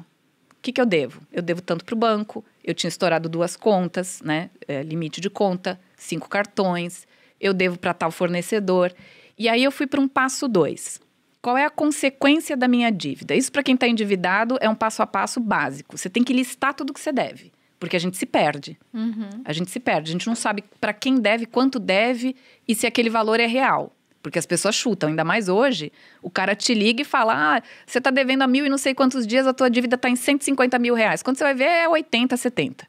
Porque os caras chutam, né? Que loucura. Então, o que, que você tem que fazer? Tinha cora lá em cima já. Eu pra- totalmente amadora É. com dívidas, veja assim. Eu, É, assim, é eu não verdade esse nada. bilhete. Você tem que anotar que quem, para quem você deve, o valor original da sua dívida, essa é a dica. Qual é o valor original da sua dívida? Não é quanto o credor diz que você está devendo depois de um calhamaço de juro. Qual é o teu valor original? Quanto você devia lá atrás, antes da incidência de juro? 3 mil, 5 mil, 2 mil? Você tem que saber que, que valor é esse. O credor tem que informar por lei qual é o valor original da minha dívida. Segundo, qual é a memória de cálculo dessa dívida? O que, que é isso? Como essa dívida chegou ao valor que você disse que chegou? Então, se o seu valor original é 3 mil e o cara diz que você deve 18, como ele chegou? Qual é o cálculo que ele fez para chegar de 3 a 18? Você vai descobrir aí que você não deve 18. Que você deve muito menos. Então, você já começou a melhorar a tua situação. Outra coisa, negociar para chegar o mais perto possível do valor original da tua dívida. Isso eu aprendi numa época que não tinha internet, que não tinha nada disso. Então eu fui pensando, como é que eu vou fazer isso, né? E eu dizia para a pessoa, olha, eu te devo três, você está falando que eu devo 20. Eu tenho dois e meio. Você quer? Você já era crédito podre, entre aspas, né? Era inadimplente. Era. O cara às vezes nem espera receber, ele dá um E o que, que o pessoal me dizia? O pessoal falava assim, Patrícia, todo mundo quebra aqui no braço. E ninguém paga ninguém. Quando você quebra, você vai embora. Você não paga ninguém, você some e recomeça a tua vida em qualquer lugar. Eu dizia, Foi aí que você mudou de nome, porque anteriormente era Daniela, né? E mudou pra. Pois é. Eu dizia, não, eu sou a exceção, eu vou pagar. O pessoal dizia, imagina, a chinesada vai tudo embora. Eu dizia, eu não sou chinês, né, para começar, e eu vou pagar, eu vou ser a exceção, eu vou pagar todo mundo. E o pessoal ria, até os meus credores riam. Imagina que você vai pagar nada. Eu dizia, eu vou pagar. Então eu comecei a trabalhar com o que eu podia, fazia tradução, fazia revisão de texto, qualquer coisa que aparecia, eu fazia. Pegava um pouquinho de mercadoria que tinha sobrado, saía com uma sacolada assim para vender. E nessa época eu fiquei muito doente, porque eu foquei tanto em pagar dívida que assim, eu não reservava nada para minha própria subsistência. Então a minha geladeira era água, não tinha nada. Nada, absolutamente nada. Eu, hoje eu tenho 48 quilos. Eu pesei 37. 37 Ah, que a Patrícia é bem 37. baixinha. É, eu tenho 1,55m. Mas mesmo assim é nada. Era uma caveira. Então as pessoas inventavam que eu tava doente, que eu tinha pegado. Pego, é, ah, a Patrícia pegou AIDS, a Patrícia tá usando muita droga, por isso que ela quebrou. É, te- é porque traficante tá atrás dela. Você falou porque eu paguei vendendo drogas, as pessoas diziam, né? Ah, ela tinha. Imagina, eu, um dia eu tinha um Audi, naquela época era um carro muito caro, né? Em 2001, 2000, 2001. Eu Era, tinha um era Audi. importado. Era né? importado, zero quilômetro, né? O Ayrton Senna trazia para o Brasil, né? O Que grupo Ayrton loucura. Senna. Eu tinha, num dia eu tinha um Audi zero quilômetro lá que estava com seus 8 mil quilômetros, no outro dia eu não tinha dinheiro para pagar o ônibus para voltar para casa. Então foi assim, uma perda muito grande. E as pessoas diziam, não, ela tinha aquele carrão porque ela vendia dorgas e não sei o quê, e agora ela tá, né, virou essa caveira porque ela usa crack. Usou todo o estoque. E, e, assim, eu tinha fome, na verdade, né? Porque eu não comia mesmo. Eu, fui, Deus eu não conseguia dormir, foi, foi muito complicado. Mas eu fui negociando, fui pagando com o que eu tinha. é, o, que, o que eu tinha em casa eu oferecia. Eu me lembro que eu tinha uma esteira elétrica, sabe? Que é aquelas que viram assim, suporte para qualquer coisa que você não usa. Então eu negociava, é, eu dizia assim: olha, eu, eu te devo mil reais, eu tenho uma esteira aqui, é, eu paguei 700 reais, tá novinho, não sei o que, o cara aceitava. Então, ó, só que você tem que vir buscar porque eu não tenho como entregar. Então era assim que eu ia negociando. Em quanto tempo você pagou as dívidas? 11 meses e 20 dias. A custo de 12 quilos. A custo de 12 quilos. Assim, eu saúde. dizia, eu não vou fazer outra coisa na minha vida que não seja pagar uma dívida por dia ou negociar uma dívida cada dia. E aí eu fui entendendo o que era a dívida, o que era a consequência do não pagamento daquela dívida, porque às vezes você fala assim: ah, o que eu faço? Eu pago a dívida mais cara? Eu pago a dívida mais alta? Ou eu começo pela mais barata? Eu digo assim: você tem que enxergar qual é a tua dívida e qual é a consequência. Porque, por exemplo, uma conta de luz que eu não pago, a consequência é muito grave. Eu vou ficar sem luz. Uhum. Então, eu tenho que pagar. O cartão de crédito tem uma consequência grave que é a alta do juro, mas não adianta eu ficar pagando só um pouquinho. Eu vou ter que juntar para quitar de uma vez só. Então, essa daqui vai ficar para depois. E aí, eu ia analisando dessa forma as dívidas, eu fui entendendo como é que as coisas funcionavam eu fui negociando, eu entendi que a dívida era um produto que eu tinha. Eu, eu perdi a vergonha, porque você fica muito envergonhado, né? Então eu perdi a vergonha. Eu digo, gente, a, a, a, minha dívida é um produto, ela tem um valor. Então eu vou negociar esse valor. É a mesma coisa se eu for comprar uma geladeira. Quanto é essa geladeira? 5 mil? Tá, eu tenho 4,5. E aí? À vista. Então eu fui entendendo isso. A minha dívida é um produto, eu vou negociar esse produto e aí eu foquei, eu coloquei para mim, em um ano eu vou pagar, porque eu levei menos de um ano para me afundar, eu vou ainda me dar um ano para eu me levantar. E conseguiu. E foi 11 meses e 20 dias que eu paguei a última dívida.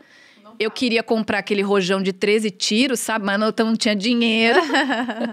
Mas foi muito legal, assim, foi uma experiência muito boa, né? Que, depois que acabou, né? Depois que acaba, você vê quanto você aprendeu, né? Brunet, no seu caso, que era um valor bem mais alto, cara, como é que você fez? Bom, é, a situação foi muito parecida. Todo mundo começou a inventar história. As histórias horrendas, né? O pessoal vai inventando história. Uso de drogas é, também? Não, tudo que você imaginar. Eu me cerquei de duas, três pessoas que me ajudaram muito. É muito importante quando você está endividado você ter suporte emocional. É, a, a, parte emocional fica em frangalhos, né? Não, não, Pelo que a gente viu aqui nos dois casos. Porque o telefone toca, você sabe que é cobrança, você já começa a tremer, você já começa a... É. Mas só que você tem que atender. Uma das, um dos maiores conselhos que eu dou é o seguinte: na dívida é que você tem que ser homem mesmo. Então, ligou, atende.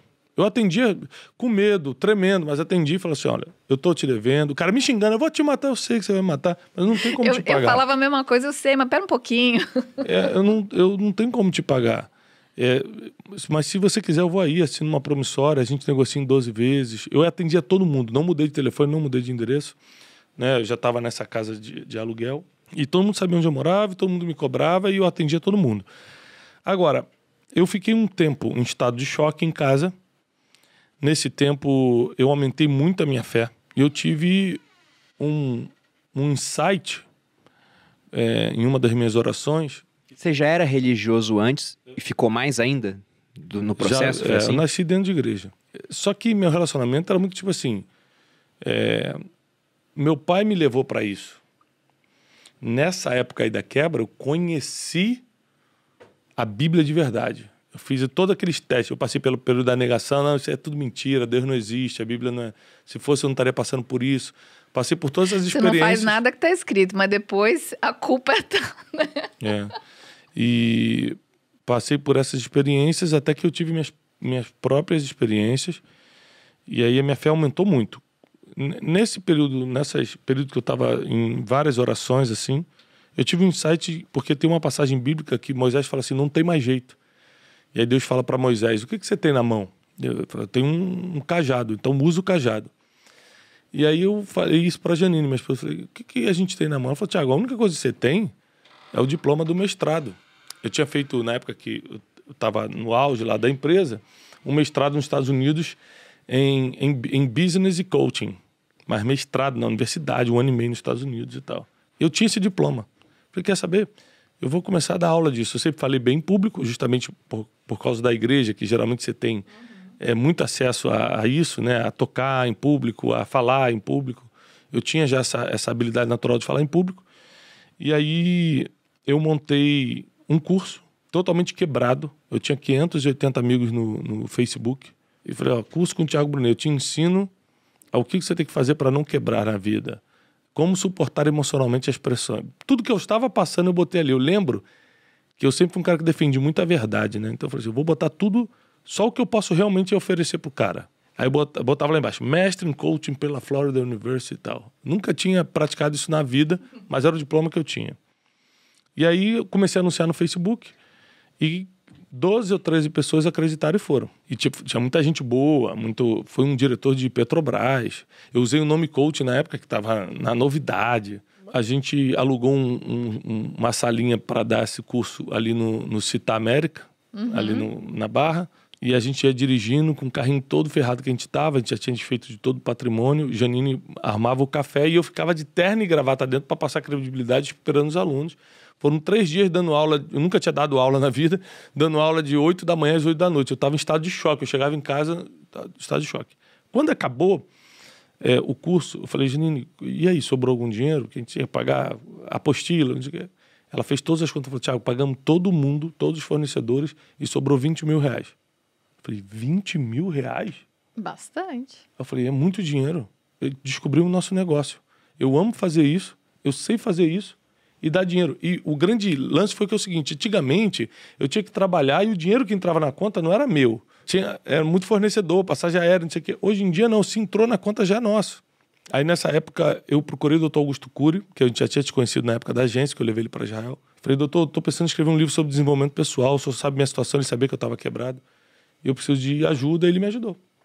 E aí eu escrevi o livro Rumo ao Lugar Desejado. Eu vendi 52 mil livros do Rumo ao Lugar Desejado a 40 reais debaixo do braço. Ia de lugar em lugar, de, de casa em casa, de igreja em igreja, de empresa em empresa. Eu e Janine, minha esposa, não, vendendo esse livro. A gente vendeu 42 mil livros.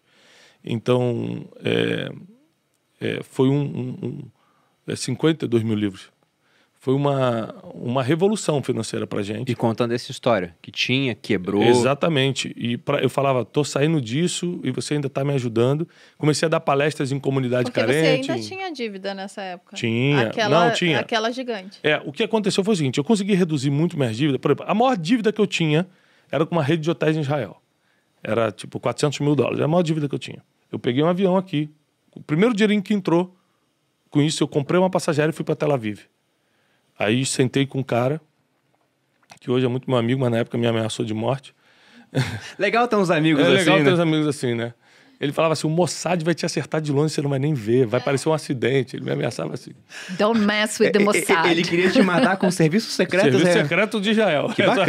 É, o cara era bom. aí, e, e aí eu procurei ele e falei o seguinte: cara, olha só. Eu tenho dois rins, eu só uso um. Você pode começar, continuar me um ameaçando. vai pro Mossad, o outro vai pro Shinbet. Nervoso. mas eu não vou ter como te pagar. Não tem como. Não existe a possibilidade. E eu vim aqui, eu peguei em Israel, peguei um avião, vim para Israel, vou embora hoje mesmo para o Brasil, só para te dizer que eu tenho um compromisso contigo. A minha palavra está dada. Está aqui. Ele, mas como é que você vai pagar isso? Eu falei, não tem como pagar, não sei como pagar. E aí ele fez uma coisa que virou meu jogo. Ele falou, então você vai assinar uma, uma confissão de dívida. Que o acordo era de boca, esse dinheiro devia de boca. Eu falei, tá bom. Aí ele pegou uma confissão de dívida e me fez assinar. Aí quando eu assinei, ele pegou a confissão de dívida e falou assim, cara, você veio aqui só para isso? Eu falei, cara, só para isso, eu vou voltar para o Ben Gurion agora, que era o aeroporto. Ele rasgou a confissão de dívida e falou, vamos fazer o seguinte, a dívida está perdoada. Mas se um dia você se levantar, a gente vai fazer negócio junto e você vai me pagar isso. Então, só nos últimos dois anos que eu levei grupos para Israel, Com depois aquele que eu me olhar, levantei, né, que você fala, meu Deus, né? É. Bem israelense. Só nos últimos dois anos que eu levei grupos para lá, eu dei mais de um milhão para ele de lucro, fora os 400 que eu já tinha pago. Caramba. Então, é, e por isso que hoje ele é meu amigo, né? Não porque ele gosta de mim, mas porque eu paguei tudo. A questão é assim: você devia 2 milhões e meio. O primeiro curso que você fez com 12 pessoas, se você fosse falar com qualquer pessoa, ia dizer assim: para que você vai fazer isso? Não, não cobre nem, nem o nada. Não adianta. Mas você foi. Fica até em termos de perspectiva, você vê que nada Não, adiantaria. Nada adiantaria. Assim. E é isso que às vezes as pessoas pensam, né? Mas a minha dívida é tão grande, o que, que adianta eu, guardar, eu, eu pagar tal coisinha? Adianta. Ele começou, não é? É, é, como é que você ia pagar 2 milhões e meio dando aula? Quantas aulas você ia ter que dar? Uhum. Quantas horas você ia ter que falar? Mas começa. Lógico, um é negócio puxa o outro. Que... Aí é. eu comecei, porque eu estava dando curso, comecei a ser convidado para fazer palestras. Aí nas palestras eu vendi os livros. Aí tinha dia que eu voltava para cá e falei assim: Janine, te levantou tantos mil. Ela falou: então é só escalar agora, é só a gente começar a fazer várias vezes com pessoas diferentes. E a gente começou a montar um modelo de negócio, Janine que foi o Instituto Guerreira. 10. Toda hora eu ouço a Janine e falo: É. Janine Guerreira. Guerreira. E com quatro filhos. E, e o, o, Instituto Destiny, que começou nesse dia, nesse curso, hoje ele é avaliado e foi vendido por 126 milhões de reais. Hum. Quase cinco anos depois. Foi bem recente, no final das contas. Né? Foi bem recente. A gente vendeu uma parte do Instituto só, eu continuo sendo o majoritário, mas a gente vendeu uma parte do Instituto. Então, você tem que começar, porque você não sabe da onde vai vir a virada do jogo. E eu sempre fui um cara, fui procurei todo mundo, muita gente perdoou a dívida, muita gente não perdoou, mas facilitou. Por uns nove meses, todo o dinheiro que a gente ganhava, eu lembro disso assim, ó, porque eu sempre fui muito bom de ganhar dinheiro. Então eu ia pra rua, aí eu voltava com 50 mil reais naquele mês. Vendi livro, fiz palestra, não sei o quê, a gente pegava 49 mil, ligava para forne... credor e falava: tenho 9 mil para acertar, tenho 5 mil, tenho 40, tenho. E mil reais a gente comia e a gente ficou muito tempo comendo miojo. Um dia eu vou até escrever um livro chamado Um Miojo para Dois, que a gente já dividiu muito miojo e ela durante alguns meses. Eu passei por situações extremas também. A gente, a gente não, não, não vamos tocar no dinheiro enquanto a gente não pagar a dívida. A gente levou muito a sério. Então a gente não passeava, não ia no cinema, não comprava nada. Tipo, ah, mas tem 20 reais aqui. Chegou uma época que eu lembro que a gente tinha uma gaveta com dinheiro. Ela falou, vamos no cinema. Tem, a gente tinha muita bolinha de dinheiro, que era dos cursos. De... Eu falei, não vamos, é tudo para dívida. E a gente pagou muito rápido a dívida. E aí, cara, com essa experiência, porque como eu aprendi a dar palestra e fazer curso no pior momento da minha vida, eu aprendi muito rápido. Porque o teu estado emocional acelera muito a, a, o aprendizado, né? Então eu virei assim. Você não tem opção. Mestre no assunto muito rápido. Então, isso foi em 2014, 2015, 2016 eu comecei a construir o nome do instituto, meu nome. 2017 a gente deu a primeira explosão, assim. Foi o meu primeiro vídeo que viralizou. É, e a gente começou a direcionar muito os cursos. Aí eu comecei uma conferência anual, chamada Conferência Destino, e pronto, aí a, a gente começou a acontecer, as coisas começaram a melhorar. Não, pensando em dívidas, acho que a única pessoa que veio aqui no podcast que deveu mais do que você foi a Carla Sarni. É. Que chegou a dever 23 milhões. E também foi meio que um, uma casa do destino que. Não, a, a, história dela é parecida com a de vocês no seguinte sentido: tava tudo indo bem, até que de repente alguma coisa aconteceu, que no caso dela foi a crise de 2008, porque ela tinha, ela ia pegar um crédito com um banco estatal, não sei se era Caixa ou Banco do Brasil. Ela falou: "Ah, já tá certo que eu vou pegar esse crédito". E aí eles suspenderam. Então, eles saíram abrindo lojas e prometendo pagar os outros. Aí veio a crise de 2008 e o banco segurou o crédito. E aí, do nada, eles tinham um monte de dívida e nenhum crédito para pagar aquele tipo de coisa. E com um negócio altamente lucrativo. Mas pegando, pensando em algumas lições aqui, de exemplo de vocês, acho que dá pra gente falar que risco cambial é uma porcaria.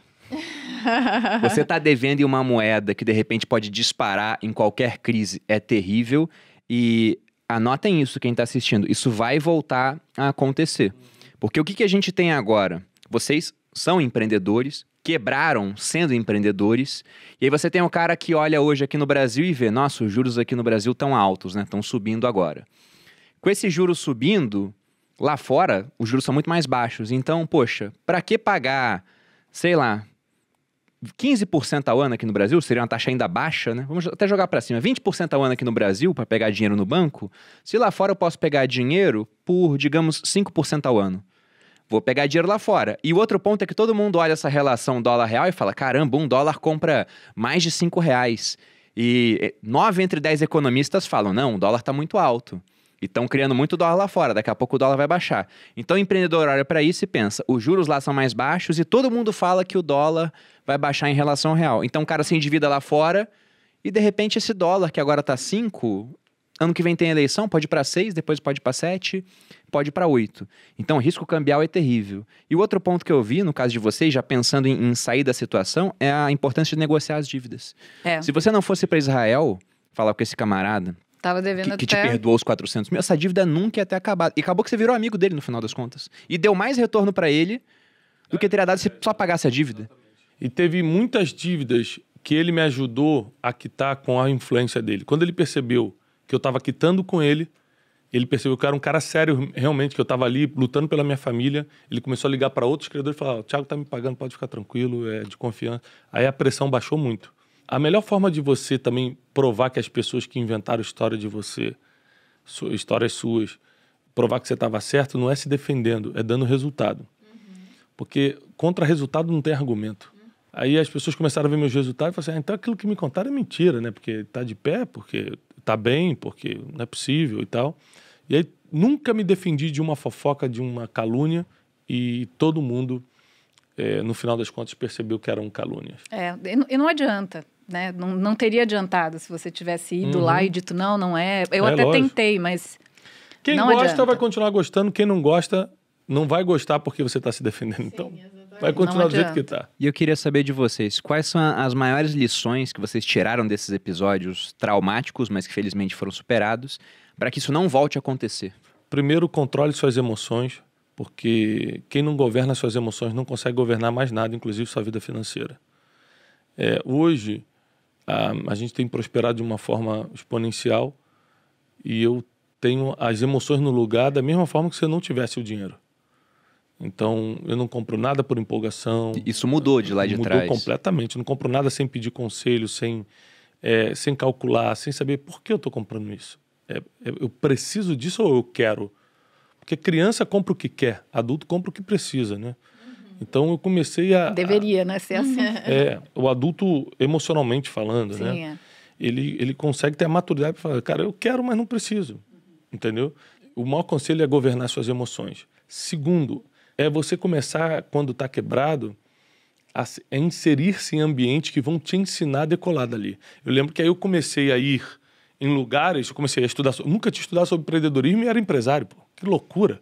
Aí eu comecei um monte de palestras de empreendedor, comecei um monte de coisa ligada a isso. Comecei a ler muito livro, eu li muito livro nessa época que eu estava quebrado, porque eu falei, nunca mais vou passar por isso. E por último, é, é, é tá determinado a nunca mais voltar para a lama. Tá determinado a mudar de vida. Tá determinado a fazer tudo que você tem que fazer, não ter medo de trabalho, é sempre ser cauteloso com as amizades, mas quando perceber que a conexão é certa, é, investe ali, porque pode abrir uma porta boa para você de negócios. E e acima de tudo, que funcionou para mim, é, foi a fé. Eu sempre acreditei que não era o meu fim. Assim, uma hora Deus dá uma reviravolta na minha vida, né? Eu, é, eu acredito muito que Deus tem um controle da, do nosso futuro. Então, eu crio meu destino com as minhas decisões, mas confiando completamente no Deus que escreveu cada dia.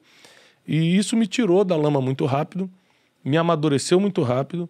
E hoje eu ensino pessoas, através do Clube de Inteligência, das nossas redes sociais aí, eu ensino pessoas a não passarem pelo que eu passei, emocionalmente e financeiramente. Tem um ponto bem interessante disso, é aquela frase do Henry Ford que ficou muito famosa, onde ele diz que quer você acredite que pode ou não, no final você estará certo, né? Uhum. Então você acreditava que ia sair dessa e você saiu. Uhum. Se você tivesse uma crença de que é, acabou, uhum. você não ia sair. Uhum. Acontece isso. E no seu caso, Patrícia? No meu caso, assim, o que eu vi que, que vale a pena é você ser a exceção. Né? A gente é, vive num mundo muito mediano, em que as pessoas, como você estava falando dentro da universidade, as pessoas se colocam numa posição confortável e é, onde ela está ali na média de todo mundo. Então essa é a posição confortável, né? E é, só que essa posição não vale a pena. As, as, pessoas falam zona de conforto. Eu digo que é, pior, é zona o pior de desconforto total que você tem. Então vale a pena você ser a exceção. Isso que o, o Tiago falou é muito importante de você se colocar em, em lugares onde você vai aprender algo. Né? Hoje em dia todo mundo quer ensinar, todo mundo quer falar, todo mundo quer fazer, mas é, o que, que, é melhor? Né?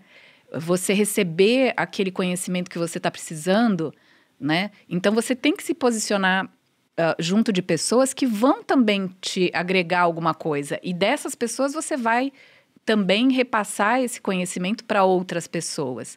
Mas é sempre você estar tá com quem é, digamos assim, entre aspas, melhor, melhor do que, que você. você. E ser a exceção, porque o que, que as pessoas esperam?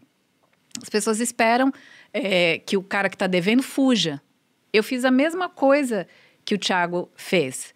Eu pagava a minha conta de telefone com medo das pessoas acharem que eu estava fugindo. Eu não mudei de casa, eu podia ter ido para a casa da minha mãe, para qualquer lugar, com medo que as pessoas falassem que eu sumi, que eu fugi. Eu dizia, não, eu tô aqui, eu vou te pagar. Ligou, eu me ligavam três horas da manhã, né? Então, valeu a pena e vale a pena a gente ser a exceção, né? Ninguém está fazendo tal coisa, só você que é bobo está fazendo. Excelente, seja o bobo, faça, porque vale, vale a pena você ser a exceção, né? Eu, eu acho que quando você começa a empreender, você tá naquele gás e você às vezes passa a tua visão para uma outra pessoa que não tem a mesma visão do que você e ela até por medo de você se machucar, ela começa a te desacreditar. Não, ó, cuidado, não faz isso. Se ninguém tá fazendo é porque não é bom, não vai dar certo, porque meio que às vezes ela quer até te poupar. Às vezes é seu pai, sua mãe, seu marido, né? Não, não faz, olha, você vai quebrar a cara e tal. Mas, é, ainda que todo mundo faça diferente, se você quer um, um, resultado diferente, você tem que ser a exceção. Você tem que fazer aquilo que você coloca lá na rede social. Né? Às vezes você bota uma frase maravilhosa na rede social, mas você não faz aquilo. Então faça. Ah, mas ninguém faz. Faz você. Tem uma frase do Sêneca, tá batendo minha citação Tem que ter Sêneca. É, tem tá que ter Sêneca em todo podcast. Mas ele fala que ninguém ouse aconselhar os outros sem seguir seus próprios conselhos, né? Uhum. Então muita gente coloca os conselhos, mas, mas não, não segue. Não segue. Às vezes eu vejo assim uma pessoa que me escreve no direct lá do Instagram, ela escreve: "Ah, eu não acredito mais em mim porque eu tô devendo porque o meu negócio deu errado". Eu entro no perfil para ver quem é ela, tem lá no perfil dela tem uma frase super pra cima e é tal, muito... e não sei o que lá. E às vezes eu, eu copio aquilo e falo assim: siga isso aqui. Foi você que disse, foi você que escreveu. e tem a questão também da pessoa se vender errado, né? Muita gente me escreve, cara, eu tô afundado em problema, não sei o quê. Aí você entra no perfil do cara que tá mentor de vida, coaching de performance, não sei o quê. O cara tá todo mal, ele tá se anunciando Vai falar como o isso. Quê? Vai fazer né? o quê, né? Exatamente. Então, digo, faz o que você diz, o que você espera das pessoas, né? Seja você a, a, exceção que você quer e vá em frente. E uma coisa que a gente começou a falar no, lá né, no início do, do podcast: não se compare. A comparação é infernal. É infernal. Não se compare. Então, às vezes, as pessoas falam assim para mim: Nossa, Patrícia, você começou a trabalhar com finanças já tem. Foi em 2009, 2010 por aí. Nossa, já tem muito tempo que você trabalha com finanças, teu canal ainda é pequeno né? 650 Faz mil, aí, teu canal ainda é filho pequeno. da mãe, pra você ver o que, é pequeno. Eu digo sensacional, gente, tá bom, ok. Não, o mas falando é de tal... É, gigante. Ah, em número de, de seguidores... Você vê que isso não tem nada a ver. Hum. E as pessoas falam, mas Patrícia, qualquer canal tem um milhão, você tem 650 mil, é muito pouco. Eu digo, gente, eu tô felicíssima com os, com os 650 mil que eu tenho essa coisa de você ficar se comparando, não, mas fulano fez isso, fulano fez aquilo, é o que leva as pessoas a se endividarem, é ver que o vizinho comprou um carro e você tem um carro velho. Eu, meu carro não é. Sabe que ano é meu carro? 2013. Eu não tenho carro. Então, eu, eu tenho aluga. carro. É. Eu tenho carro, aliás, eu, eu vou meio na eu contramão do que muita gente fala. Comprar um carro. Eu tenho carro, eu tenho casa própria há muito Mas tempo. Mas é uma Ferrari 2013. Então, não é. Falar. e, então as pessoas falam, Patrícia, por que você tem esse carro velho? Eu digo, gente, ok, tá bom. Eu, se você for perguntar assim, que carro você quer? Ah, sei lá. Quando, a hora que me der um estalo, eu vou lá e troco. Não, e, e eu imagino em ambos os casos, que vocês valorizam muito mais o dinheiro hoje porque já viram o quanto ele é fez lógico, falta lá atrás. 100%. Inclusive em investimento. Eu sou super conservadora. Você é bem econômica sou... hoje em dia, né? Você falou de 8 mil na festa. Eu fiquei, que já fiquei assim... Então, hum. não, não gasto esse tipo de eu... coisa. Eu não, eu não faço. E antigamente você gastava. É, eu Fazia, fiquei imaginando. numa boa. Porque o dinheiro não era meu. Eu gastava o crédito, entende? Hoje que o dinheiro é meu, eu digo, peraí, como assim? Né? Hoje eu entro numa loja, antes eu dizia assim, o que, que eu posso comprar? Aí eu tenho aqui tanto. Enquanto eu não gastasse tudo, eu não saía da loja. Que loucura. Hoje eu vejo assim, eu vou comprar uma blusa, eu digo assim, ah, eu gostei da azul e gostei da vermelha. Qual que eu levo? Ah, mas eu podia levar as duas. Na verdade, eu podia comprar a loja. Mas para que eu vou fazer isso? É o que o Thiago falou. Para que eu quero isso?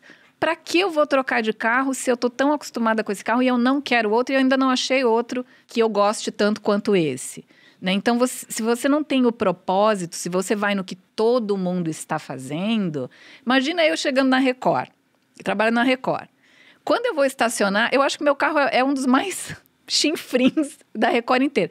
Eu paro do lado de uma Porsche, eu paro do lado do, do, de, um, de uma Ferrari, eu paro do lado de um Jaguar, sei lá quanto. Tô feliz, gente, tô andando, tô bem. Eu detesto pegar táxi. Pegar táxi eu não gosto. Também não gosto. Não gosto. Nem Uber. Nem Hoje Uber, nem nada. Chata. Não gosto. Se eu fosse olhar, eu ia ter o quê? Trocar de carro amanhã? Porque eu tô passando vergonha no estacionamento da emissora? É, de fato. Tô nem aí. Mas é, eu achei assim, vocês estavam falando sobre, principalmente vocês tiveram todas essas dívidas por causa de negócios, né? Hoje em dia, provavelmente tem uma galera que tá assistindo a gente que tem uma porrada de dívida também, e não é por causa de negócio, é Não. exatamente por esses É de consumo. Consumo. consumos idiotas ou consumos que a pessoa nem entendeu. Eu acho que é, depois que eu fui para o mundo real, né? Porque eu vivia na bolinha que meu pai criou de. de Ninguém com- deve. é, ninguém deve, consumo consciente, não sei o quê. É, eu fiquei. Eu, eu percebi que as pessoas elas não têm a noção do que elas estão fazendo, né? Porque elas consomem, às vezes, nem é por. Por- eu acho que é mais por hábito, não sei, eu não entendo direito também até hoje, porque não é uma, uma realidade É minha. o que diz o livro, dinheiro é emocional. A pessoa tá emocional ruim, ela vai vai para a parte financeira. Gra- como. ela vai, vai pro shopping desafogar. Não É Ela gasta, tipo, ela come, né? É, ah, vou comer um É, doce. Pro bem ou pro mal. Eu tô muito feliz, eu vou gastar. Eu tô muito, Muito triste, triste, eu vou gasta. gastar. É, é ruim. Você sabe que eu, eu faço um, um trabalho, eu dou ah, aulas, às vezes, em CELS, né? Aqui em São Paulo a gente tem os CELS, né? Que são da prefeitura, que são escolas da prefeitura. E ah, eu dou palestra, não agora na pandemia, mas é, num dos CELS na cidade de Tiradentes. Né, extremo da Zona Leste, super pobre e tal. A primeira vez que eu cheguei no Céu Cidade Tiradentes, eu falei, gente, que escola é essa? Eu tô num Dante, como assim? Porque você vê os alunos é, com calça diesel, com tênis de mil reais. O pai é pedreiro, a mãe é diarista. É aquela música lá, não dá nem pra comprar uma calça de 300 reais De lá pra de minha trás. filha. Você lembra dessa? Que Lembro era um funk do- lá do Rio? É, Não dá nem pra Remixaram. comprar uma ca- do 300 Bolsa ficou Família. pra trás. Mas é, eu, eu dizia, fui gente, no, como assim? No podcast do Brunei, ficou ótimo aquele episódio. A gente falou um pouco dessa questão de dívidas também. Uhum. E aí teve uma hora que eu citei uma frase que é um clichê, mas é um clichê por um motivo, porque é verdade que as pessoas gastam dinheiro que não têm pra comprar coisas que não precisam. Agradar pessoas que nem gostam de você. Exatamente. Então esse, esse ciclo vai acontecendo e no caso de vocês as dívidas foram, como você falou, porque abriram negócios e que deram errado. Que mas deram muita errado. gente se endivida só assim, através de uma comparação. Se fulano tem, por que, que eu não posso ter? Então, mas eu paro para pensar, o meu negócio na verdade não deu errado. Eu que dei errado. É Eu- verdade. Eu, que não tinha um preparo. Foi, foi. porque A mesma Ah, coisa crise- comigo. Com a moral que eu tinha com os fornecedores, no meio dessa crise eu podia ter revertido tudo. Eu não tinha capacidade, eu não tinha Emocional, preparo. principalmente. Era emocional, eu era orgulhoso. Porque eu paro para pensar, não foi tão grave. Foi grave, mas eu dava para ter revertido. Hoje eu reverteria facilmente. Com três ligações eu reverteria. Na época, não. Eu me desesperei, não tinha mentores, não sabia para onde correr. E aí afundei eu, afundei a empresa. E aí é que a gente diz, né? Que as pessoas dizem que o conhecimento custa caro, que um curso custa caro, que um livro de 50 reais custa caro, mas a ignorância, a Oh, falta de conhecimento, você quanto paga. te custou? E quanto custou pra mim? Imagina, eu comecei um negócio com mil reais. Não, você Tinha começou. tudo pra dar certo. Tinha tudo pra Não, dar certo, de fato. E Quer eu dizer, achei quem que era deu um buraco fui não eu. era, exatamente. Quem não deu era. errado fui eu. É exatamente isso que o Brunet tá falando. Quem deu errado fomos nós, não foram os negócios. falando de uma pessoa que nunca teve dívidas, né? O, meu- o que que meu pai me ensinou de tão precioso? Acho que foi gaste de acordo com as suas necessidades e de acordo com o que você pode. Então a gente sempre realmente escolheu. Eu nunca, eu nunca gastei além do que do que eu poderia. Até hoje isso acontece, né? Até hoje eu olho quando eu, vou escolher alguma coisa, eu falo, mas eu posso comprar isso? Posso. Mas eu preciso. É, o- é o que vocês falaram. É muito né? mais seu devo hoje em É dia. o O se poder eu você devo ou pode. não, né? É, pra que eu vou fazer isso? E, e vez ou outra alguém me pergunta na rede social, porque, obviamente, meu, meu padrão de consumo mudou, né? Hoje em dia eu gasto coisas, compro coisas mais caras e as pessoas perguntam: "Ah, mas você, como você se sente, né? Você acha que você você, por que, que você não compra mais, por exemplo, bolsa cara, né, que eu, eu gosto hoje em dia, Olha mas pra mim tenho não, Malu. poucas. Você, você deu uma olhada ali. bolsa cara. Não, mas nós somos pessoas super simples ainda. Eduardo, traz o meu caviar, cara. Tenho- e, e aí eu falo, é porque, de fato, eu não preciso de tantas, né? Eu vou comprando de acordo com o que eu acho que tem necessidade. E hoje em dia é o que o Bruno falou: eu posso gastar muito mais, porque eu ganho muito mais. E mesmo assim, é, eu tô ali né, na, na maciota, eu vou devagarinho. Não, eu lembro de, um- de uma passagem, eu era militar ainda, e aí saiu uma reportagem falando que o Ronaldinho Gaúcho gastou acho que 20 mil reais em uma noitada. E aí o pessoal no quartel falando, caramba, olha, Olha só, que né? absurdo! Absurdo, 20 mil reais. Aí a gente entrou e começou a comparar o quanto que ele ganhava no mês, o quanto que aquilo representava. Cara, a gente falou, bilhão, né? no final, você que tá saindo aí gastando 300 numa noite é muito mais irresponsável Aham. do que o Ronaldinho. Ele pode gastar isso. Saiba o tamanho do seu bolso para que você não entre nesse tipo de apuro. E se entrar, utilize as dicas passadas aqui pela Patrícia e pelo Brunet para que você Bom possa demais. sair. Foi bom demais. Pessoal, gostaria de agradecer Obrigado, a presença obrigado, de vocês. E também queria que vocês falassem para nossa audiência onde que eles podem te encontrar para ter mais contato com os ensinamentos, o que vocês fazem hoje em dia. Pode me encontrar no Brunecast do Spotify. Eu ia falar, Né? tem- Então, tá aí- arrebentando lá, inclusive, né? É, Brunecast no Spotify. No Instagram, arroba Thiago Brunet. Acho que só. YouTube, Thiago Brunet. Ótimo. Obrigado, Bruno e Patrícia, no Valeu. seu caso. Gente, eu quero super agradecer pelo convite e vocês podem me encontrar Patrícia Lages em todo lugar, Patrícia Lages oficial no Instagram, Patrícia Lages no YouTube. Toda segunda-feira na Record, no Jornal da Record, falando lá em dois minutinhos dicas de finanças. E foi um prazer estar aqui com vocês. Muito obrigada. Legal, muito obrigada. agradece. E você, Boludinha? E vocês podem me encontrar no arroba Maluperini, no Instagram. E também aqui no podcast dos sócios, toda quinta-feira. Meio-dia estreia aqui no YouTube. Se você está vendo no YouTube, não esqueça de curtir o vídeo também e se inscrever no canal. Ou 6 horas da manhã em todas as plataformas de streaming. É, Spotify, Deezer e Apple, sei lá qual é mais. Tem Em um todas, monte. em Em todas. todas. É isso. No meu caso, vocês me acham no YouTube, no canal Você Mais Rico, vídeos todas as segundas e quartas, aqui no Sócios toda quinta, e no Instagram, Bruno Underline Perini. Pessoal, novamente, muito obrigado. Espero que a audiência tenha gostado. Um grande abraço e até a próxima. Beijos.